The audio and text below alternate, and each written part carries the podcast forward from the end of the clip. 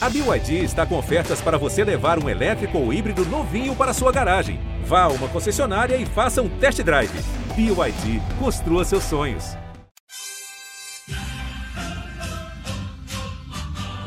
É medalha, é Brasil, é Brasil, é Brasil! Brasil! Prata, prata, prata, prata, prata para o Brasil! É ouro! Grite junto! Medalha de ouro para o Brasil nos Jogos Olímpicos! Rumo ao pódio! Saudações olímpicas! Este é o Rumo ao Pódio, o podcast de esportes olímpicos da Globo. Eu sou Marcel Merguizo, estou novamente em casa, em São Paulo, mas falta pouco tempo para isso mudar, porque faltam apenas 24 dias para o início dos Jogos Olímpicos de Tóquio. E quem está novamente comigo no podcast esta semana é ele, Guilherme Costa. Fala, Gui, tudo bom? Fala, Marcel. Bom dia, boa tarde, boa noite para todo mundo ligado no Rumo ao Pódio. Esse é o penúltimo Rumo ao Pódio que a gente faz aqui do Brasil ainda, né? Semana que vem a gente vai fazer daqui.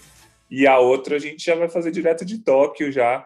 O Rumo ao Pódio vai ser pertinho mesmo do pódio a partir não dessa semana, da outra semana.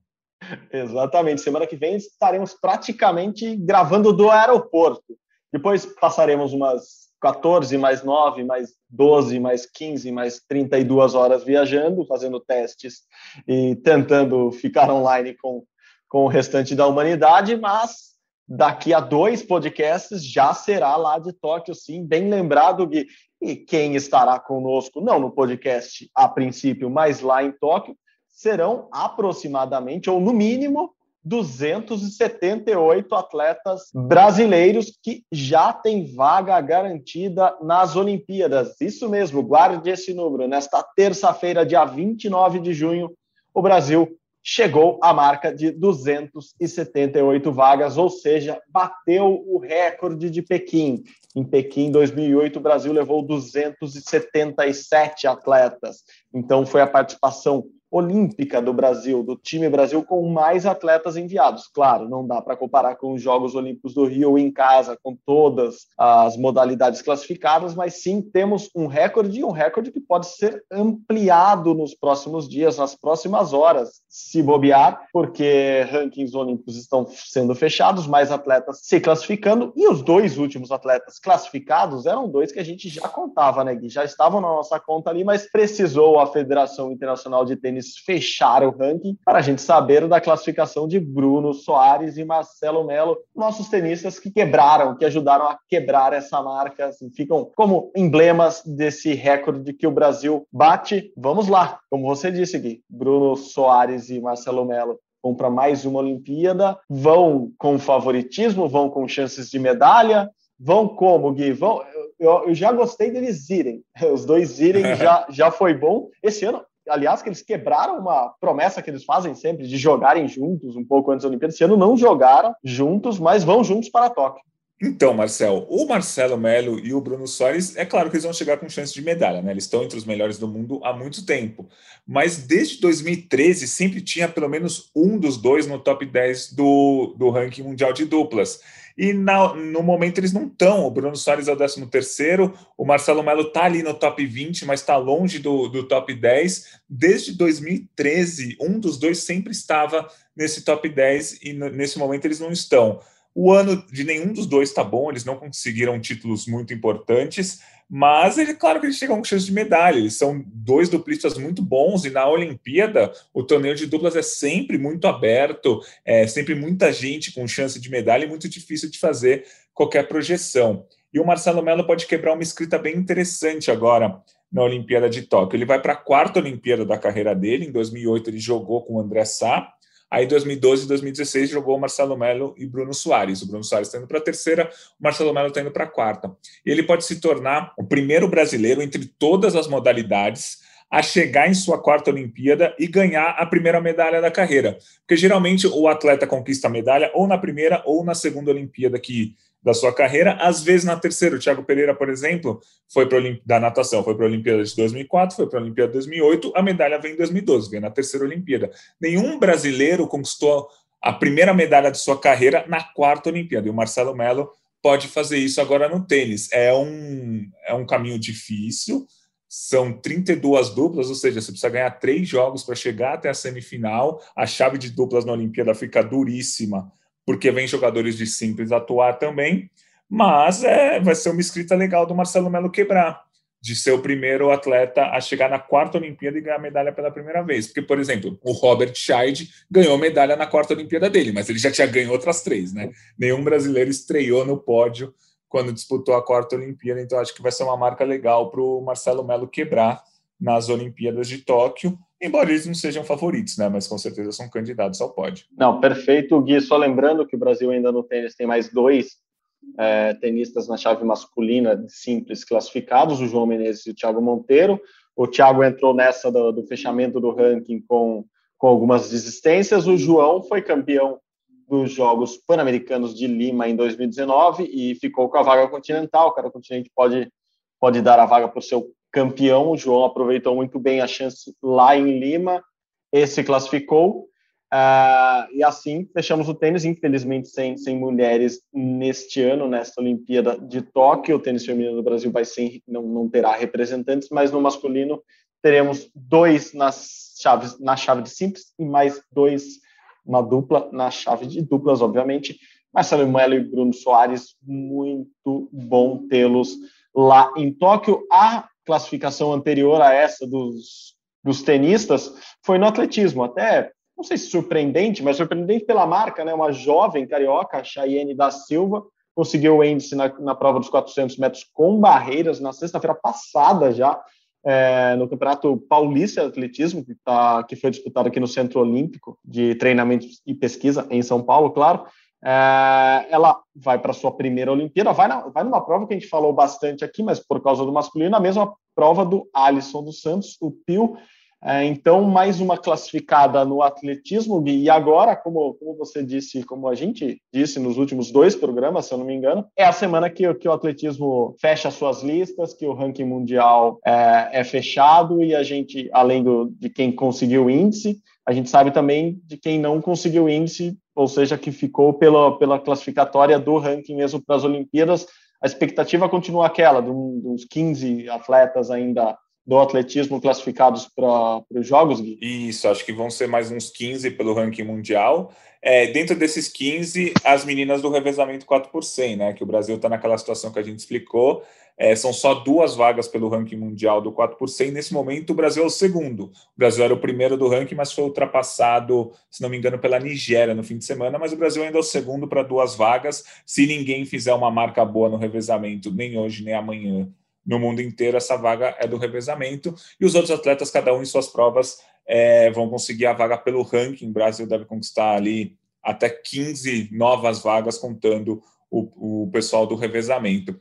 E, e, foi muito legal esse resultado dos 400 com barreira da Chayane, porque assim, ela bateu o recorde brasileiro duas vezes. Ela bateu primeiro o recorde brasileiro, se não me engano, há três semanas ou há duas semanas é, num torneio em Bragança Paulista e bateu o recorde de novo dos 400 com barreira, agora com 55 e 15, que, e assim, a gente está vendo que ela está numa evolução, né? Não é que ela fez a marca e e nunca mais vai fazer, não. Ela tem melhorado prova prova, prova prova, e se ela correr na casa dos 54, já dá para começar a pensar numa final olímpica. Uma medalha olímpica acho que ainda é muito difícil. A gente teve uma americana quebrando o recorde mundial dos 400 com barreira com 51 segundos no último fim de semana. Então acho que a medalha é utopia, mas se ela chegar numa final com 21 anos, vai ser bem legal para a Chayane, é, Chayane da Silva nos 400 metros com barreira. E a gente, claro, vai acompanhar de perto, porque é muito bom ver essa evolução dos, dos atletas mais jovens, assim, que talvez não peguem medalha agora, mas que tem uma evolução pensando já até mesmo em Paris 2024. Não, exatamente, ela tem apenas 21 anos, está surgindo agora numa prova que está evoluindo muito no mundo. A gente repetiu várias vezes, o Pio falou isso aqui, né? Como a prova do 400 com barreira está evoluindo no mundo. A gente teve um resultado impressionante, inclusive no, na, na prova dele, quase o recorde mundial quebrado também é, na última semana. E o que comprova um pouco aquela tese que a gente vem batendo na tecla há quase um ano aqui no podcast, né, Gui? Que os atletas estão se treinando, estão conseguindo corrigir até erros. O Pio falou isso e falou muito bem que durante a pandemia, se ele, se, se ele foi prejudicado por não conseguir competir muito, ele foi ajudado porque ele teve tempo de mudar coisas que ele precisava na corrida dele e evoluir nesse sentido. Então, a gente está vendo aí provas que, que envolvem muita técnica também, ali de força, é, recordes mundiais sendo quebrados. A gente viu no lançamento do peso, nos 400 a gente quase teve o recorde quebrado. Então, estou imaginando uma Olimpíada muito, muito forte no atletismo. Pelo jeito, os atletas conseguiram sim evoluir apesar da pandemia, apesar das restrições. E voltando só na Cheyenne, é isso: 21 anos, daqui a três anos tem a Olimpíada de Paris, então é um ciclo podemos dizer que ela começa o ciclo de Paris muito bem, vai para uma grande competição já, já consegue evoluir pensando nos próximos jogos, e é um nome para a gente sim começar a ficar mais atento.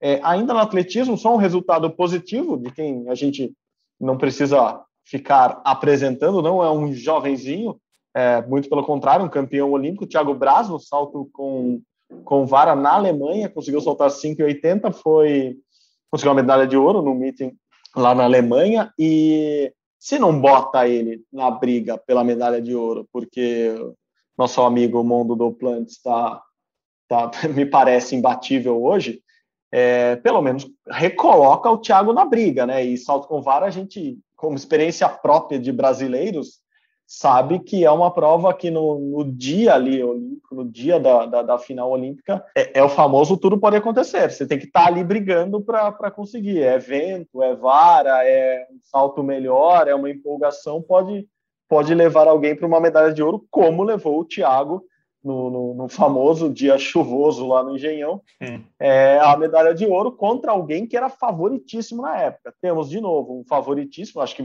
mais desta vez do que na outra, mas é bom ver o Thiago pelo menos voltando a soltar bem as vésperas do jogo, certo, Gui? Isso, ele fez 5,80 metros. E A medalha na Olimpíada deve girar próximo dos 6 metros. O ouro deve ser até bem mais que isso, 6,10, 6,15 é, com o do, Plantis, como você falou, é, mas tem a prata e tem o bronze que estão um pouco mais abertos, mas ainda assim deve ser uma marca próxima dos 6. Ele fez 5,80.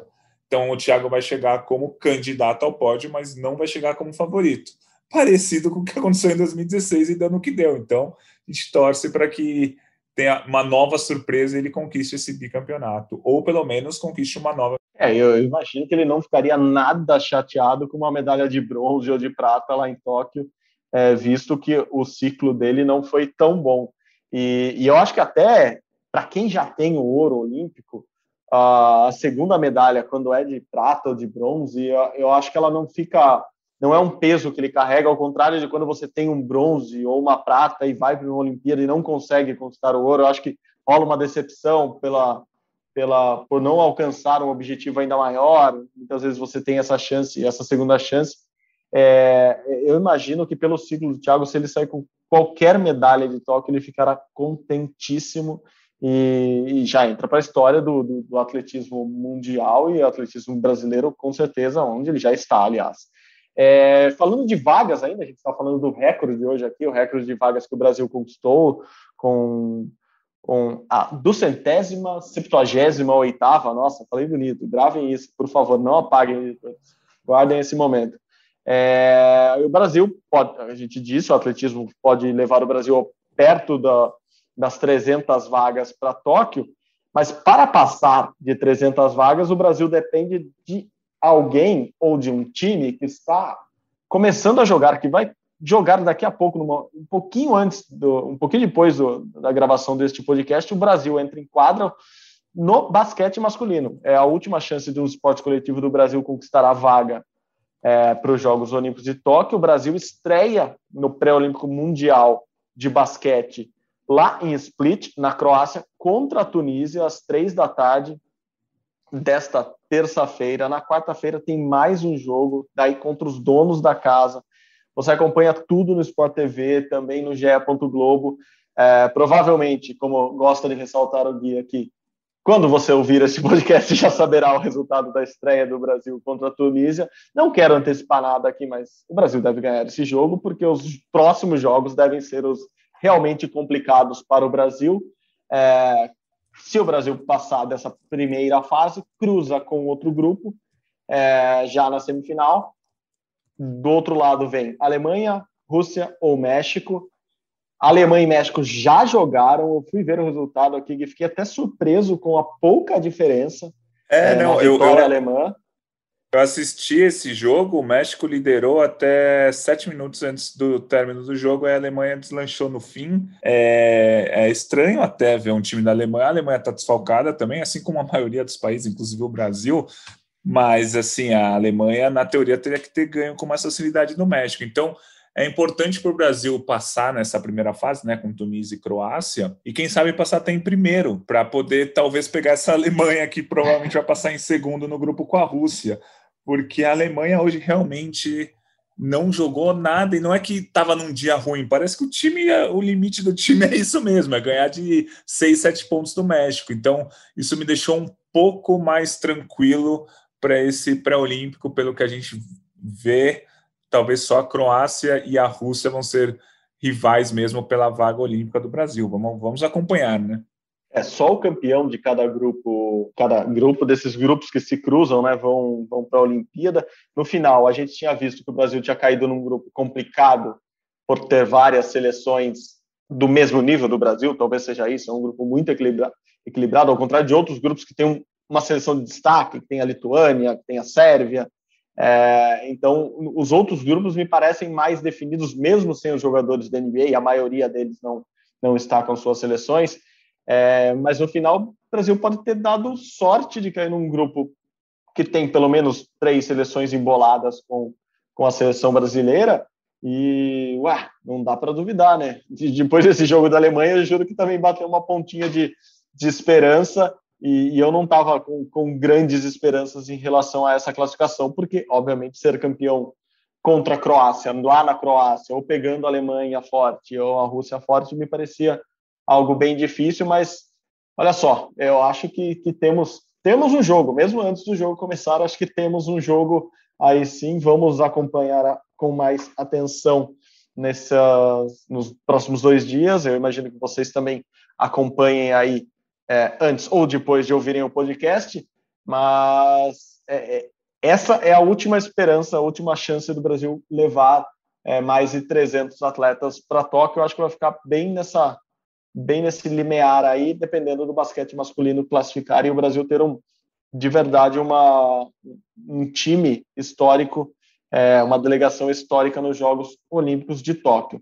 Falando em quem já está classificado, permanecendo nas quadras e nos esportes coletivos, Gui, eu queria que você falasse um pouco desse, desse final de semana é, que acho que também deixou todo mundo muito otimista em relação ao vôlei tanto o vôlei masculino quanto o feminino, claro que o masculino um degrau acima, porque foi campeão jogando bem contra uma seleção enorme.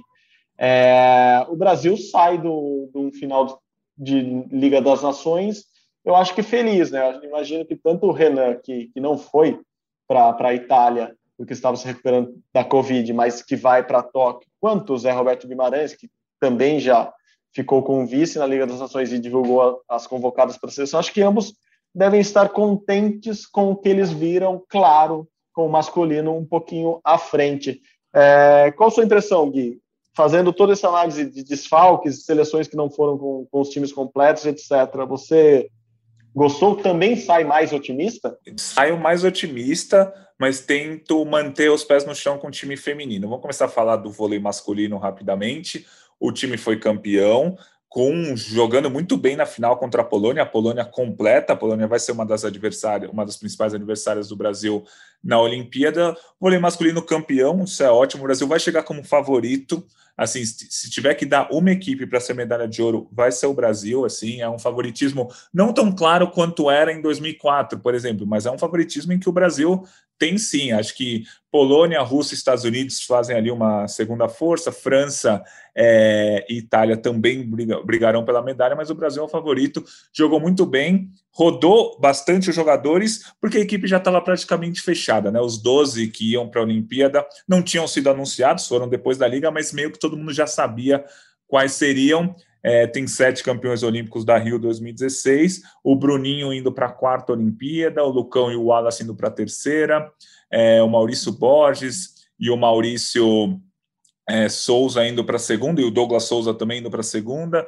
um pessoal indo para a primeira Olimpíada, é, é, o pessoal, digamos, o tirando o Thales, que é o líbero, são os reservas, né? O Alan indo para a segunda Olimpíada, né? indo para a primeira Olimpíada, ele é o reserva do Wallace, o Isaac indo para a primeira Olimpíada, ele é reserva dos centrais, enfim, acho que é um time, o Cachopa, reserva do Bruninho indo pela, pela primeira para a primeira Olimpíada, acho que é um time bem interessante, porque tem a casca de ser campeão olímpica, com um pessoal, eu não digo jovem, porque os jogadores não são tão jovens de idade, mas são jogadores que ainda não têm tanta experiência em Olimpíadas, mas têm experiências em ligas mundiais, ligas da, das nações e Grand Prix. Então, o time masculino acho que vai como favorito a ouro. O time feminino foi assim, foi melhor do que eu esperava, isso é claro. A seleção teve bons jogos, perdeu duas vezes para os Estados Unidos na primeira fase, na final por 3 a 1 mas jogou bem. Foi um jogo, foi um 3 a 1 que deu emoção, que o Brasil teve chance de ganhar, isso é importante.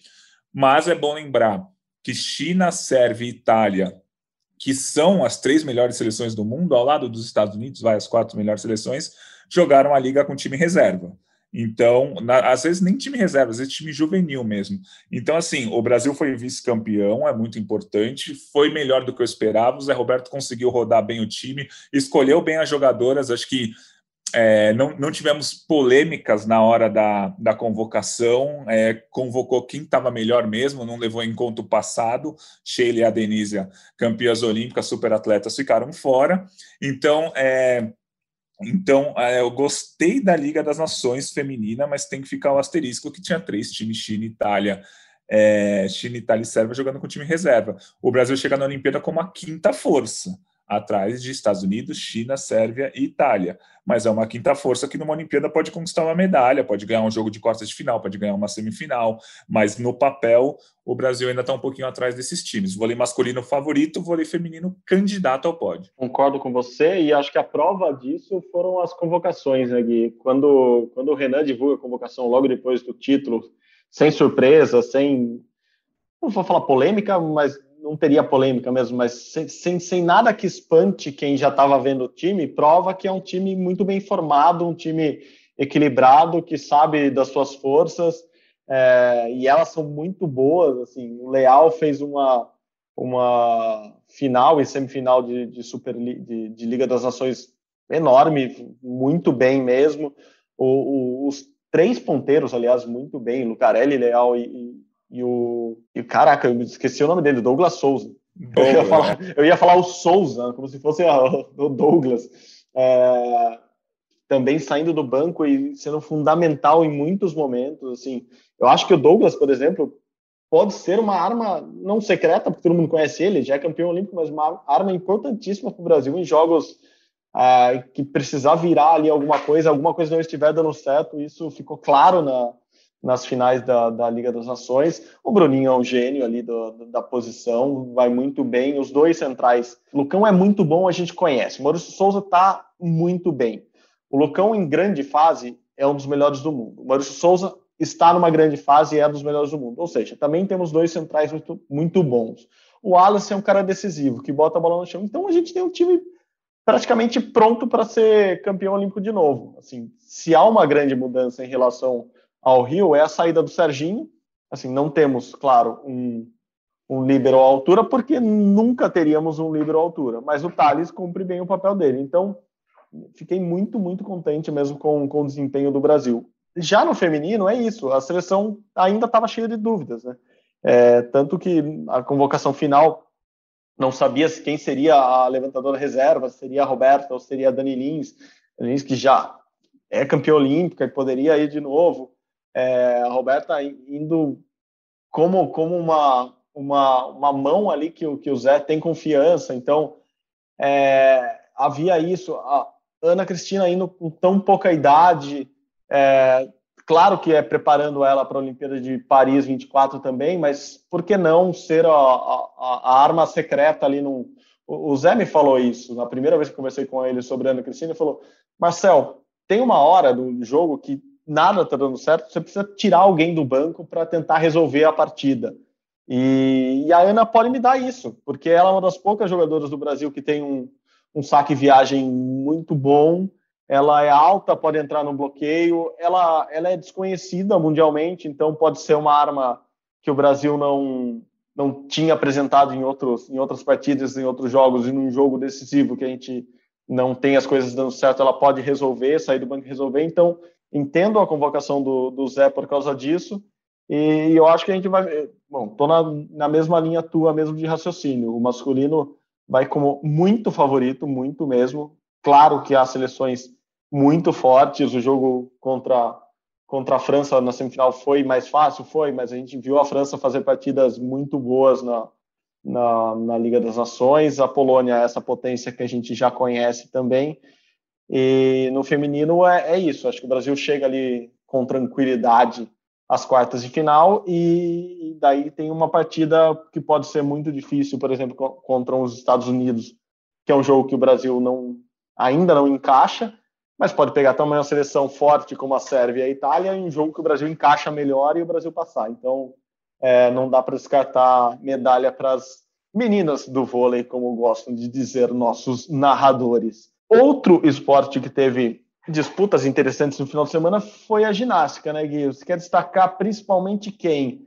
Rebeca e Zanetti, que fizeram boas notas, além de boas apresentações, conquistaram boas notas e, e tem chance de. e mostram que as chances que a gente sempre fala que eles têm na Olimpíada estão, são concretas mesmo? O que, que você quer analisar dessa ginástica nesse final de semana, Gui? Ah, foi muito, muito bom o resultado do Arthur Zanetti. Ele foi medalha de prata com, com uma nota ali 14,933. O ouro, o campeão foi um grego, né? O grego que é o atual campeão olímpico, foi campeão dessa Copa do Mundo com uma nota bem acima, 15,500, é, e conquistou a medalha de ouro. Mas essa nota do Zanetti foi muito boa por vários motivos. A gente não viu o Zanetti competir desde antes da pandemia, vimos que ele está muito bem.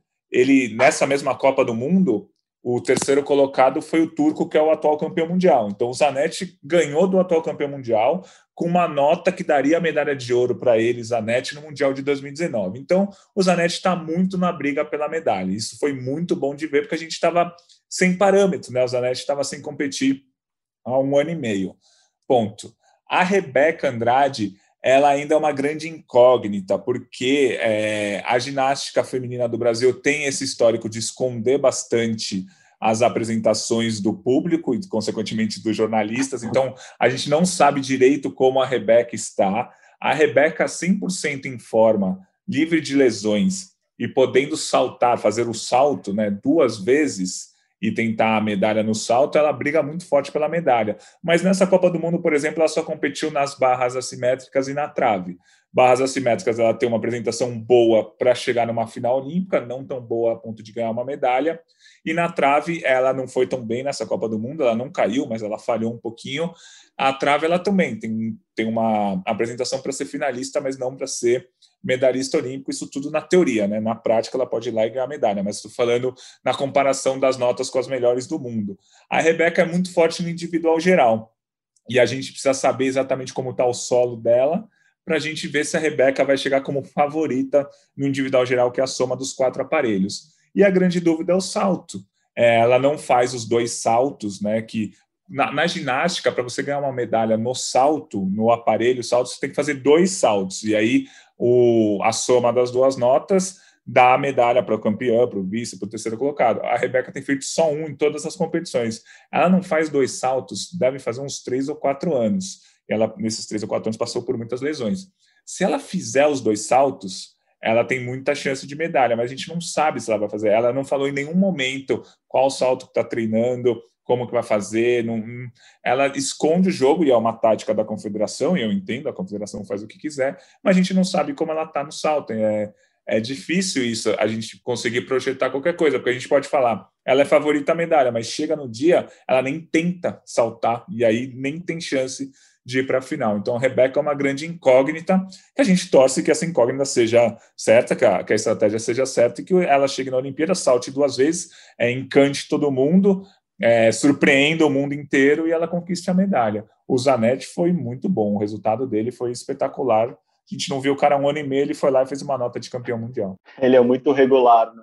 me impressiona no Zanetti é isso, é, é a, a, estratégia dele durante todo o ciclo, isso vem já dois, três ciclos, é, é muito precisa, né? Ele sabe quando vai competir bem, sabe a hora que tem que estar forte, sabe a hora que tem que treinar mais, é, é impressionante mesmo e as metas dele sempre são ambiciosas e ao mesmo tempo com os pés no chão, porque ele fala não, ó, dá para conquistar medalha, dá para ir em busca da medalha, dá para ir em busca do ouro. Ele sempre sabe o que precisa fazer e, e chega e executa bem. Eu acho que é, é, é daquelas bolas de segurança do, do Brasil é, como um todo, analisando todos os esportes, não só a ginástica, de alguém que sabe como é, se preparar para os Jogos Olímpicos, chegar lá no melhor da forma e não decepcionar.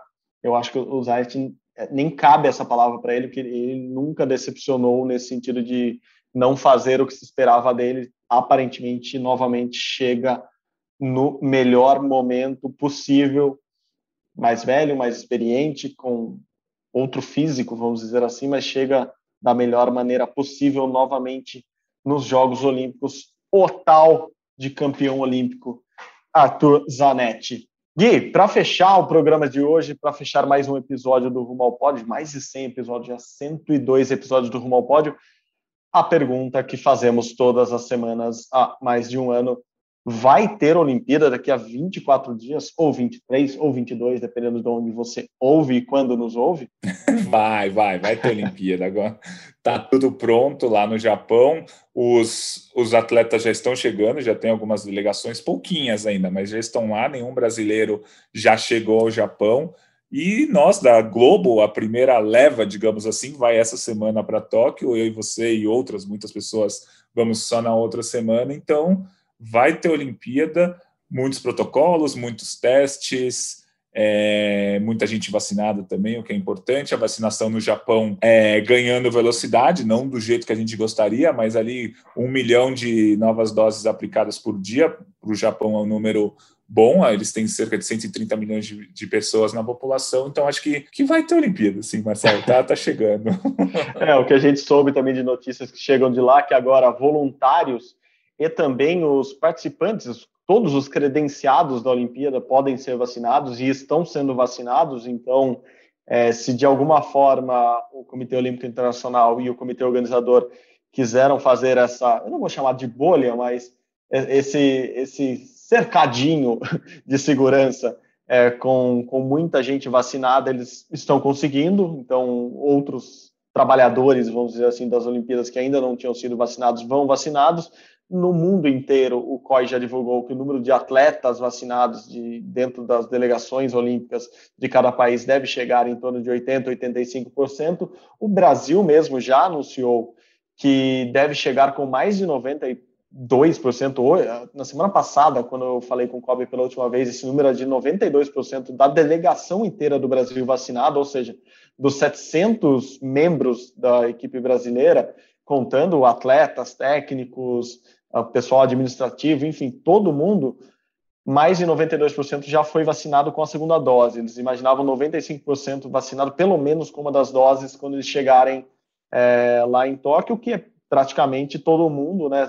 Alguns poucos, e não me pergunte os nomes, porque eu não sei, apesar de ter tentado descobrir, é, alguns poucos não quiseram vacinar, foi isso mesmo, não foi que o COB não conseguiu vacinar todo mundo, porque mesmo quem estava fora do Brasil o COB conseguiu acordos com outros países, com a Itália, com a Espanha, com Portugal, com a Dinamarca, com, enfim, com muitos países para vacinar, com a Sérvia, que teve o taekwondo lá, para vacinar os atletas que estavam lá. Então, o Brasil conseguiu vacinar. Quem não vai vacinar é porque não quer, o que é triste, é, por um lado, porque além de não pensar nele, não pensa no, no grupo, não pensa nos próximos.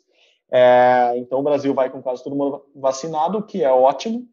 É a primeira equipe oficialmente que chega ao Japão do Brasil. O COB também já está mandando seus, seus, seus membros para lá, mas de atletas, Ana Sátila e Pepe Gonçalves chegam dia 6 de julho, ou seja, já na semana que vem temos atletas brasileiros chegando ao Japão para aclimatação, para esse trabalho todo nas bases. O Brasil vai ter oito bases lá, além de, de da, da, Vila Olímpica, os atletas vão ficar em outras bases, onde eles podem se alimentar. A gente já contou algumas curiosidades semana passada aqui. É, podem treinar, podem se alimentar, podem fazer suas fisioterapias, enfim, eles não precisam ficar o tempo todo na vila, então esse esquema também já está montado, os atletas começam a chegar e a partir da, não da semana que vem, porque estaremos praticamente embarcando mais da próxima, a gente já começa a contar um pouco desse clima olímpico na real lá do Japão, de clima mesmo. Sabemos que sairemos de um frio é, gritante aqui em São Paulo para um calor escaldante em Tóquio, é, o que facilita na hora de fazer as malas, que eu ainda não comecei, aceito dicas do que levar e o que não levar para o Japão, é, mas é isso. Saberemos que teremos muitos protocolos a seguir, mas a gente detalha isso mais na próxima semana. Por enquanto, o que sabemos é que a Olimpíada está confirmada para 23 de julho. Para você que vai ficar aqui no Brasil escutando a, gente, 23 de julho pela manhã tem a cerimônia de abertura, 23 de julho à noite já tem jogo de vôlei, já tem um monte de coisa rolando. Você assiste na Globo, no Sport TV, no GE. Globo, no Globoplay, em todos os lugares que a gente puder, a gente informa vocês de lá. É isso, Negui. Quase embarcando, quase tudo pronto. Vamos nessa, né? Vamos continuar o rumo ao pódio quase de outro lugar semana que vem e já de Tóquio na outra semana. Obrigado de novo, hein? Valeu, Marcelo. Sempre um, um prazer fazer o Rumo ao Pódio com você. E aí, na semana que vem, a gente já vai ter a equipe, a delegação brasileira completa e a gente vai saber se a gente vai ter 280, 290, 295 ou, quem sabe, 300 atletas nos Jogos Olímpicos nessa última semana aí de, de conquistas de vagas. O Brasil pode levar uma vaga no basquete masculino, muitas vagas do atletismo com índices e pelo ranking mundial, e também pode ser que surja alguma sobra de vagas para o Brasil no levantamento de peso e no golfe. Vamos acompanhar as realocações dessas vagas nessas modalidades. De olho nos 300, hein, Marcel? Ah, eu no ia momento falar estamos isso agora. com 278. Se, se tiver o basquete e o, e o atletismo com muitos atletas, podemos chegar nos 300 e nos igualarmos a Esparta, digamos assim. tirou as palavras Diogo, tirou o número da minha boca. Eu estou torcendo para que sejam 300 atletas redondinhos ali, exatamente 300. Facilitará as nossas reportagens e os nossos trocadilhos. Isso que, que é mais importante, eu acho que talvez. Então, torcendo para que os 300, os 300 de Esparta, não, os 300 do Brasil se classifiquem, se garantam nos Jogos Olímpicos e a, na semana que vem já pode ser sobre isso. Já temos tema para a semana que vem do, do podcast. Gui, brigadaço de novo. Até semana que vem. Nos encontramos por aqui ou em algum lugar dessa São Paulo antes de embarcarmos. Até mais. Não, agora não, não nos encontramos mais. Estamos em quarentena a partir de amanhã. Só no aeroporto. Em casa, então, só nos encontraremos virtualmente antes de nos trombarmos no aeroporto de Guarulhos. Gui, valeu, um abraço. Valeu, Marcel. Sempre um prazer fazer o podcast com você. E na semana que vem nós voltamos com os números finais da delegação. Valeu, Gui. É isso. Rumo ao Pódio é uma produção minha do Guilherme Costa. Tem edição de Bruno Palamin e Pedro Suaide. Coordenação de, Rafael Barros e a gerência de André Amaral. Você encontra nosso podcast lá no GE, no ge.globo barra Rumo ao Pódio ou no seu agregador de podcast favorito. É isso, gente. Muito obrigado novamente pela companhia. Até semana que vem. Saudações olímpicas. Arigatou gozaimashita. Tchau, tchau.